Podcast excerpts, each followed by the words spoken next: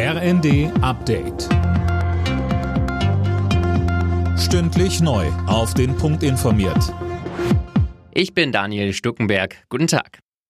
Gute Nachricht für Zehntausende Flugreisende. Die Lufthansa-Piloten werden morgen wohl nicht streiken. Der Tarifstreit wurde in letzter Minute beigelegt. Mehr von Christiane Hampe. Ja, stundenlang haben die Lufthansa und Cockpit heute in Frankfurt nochmal zusammengesetzt. Es geht ja auch schließlich um viel Geld. Die Lufthansa wollte auf jeden Fall einen weiteren Streik verhindern.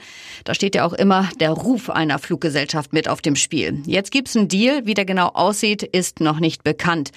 Die Piloten hatten ja letzten Freitag bereits gestreikt und den Flugbetrieb der Lufthansa weitgehend lahmgelegt.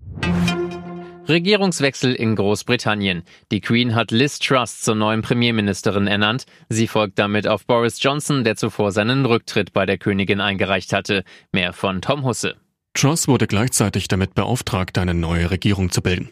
Die bisherige Außenministerin war gestern mit großer Mehrheit zur Parteichefin der Konservativen gewählt worden.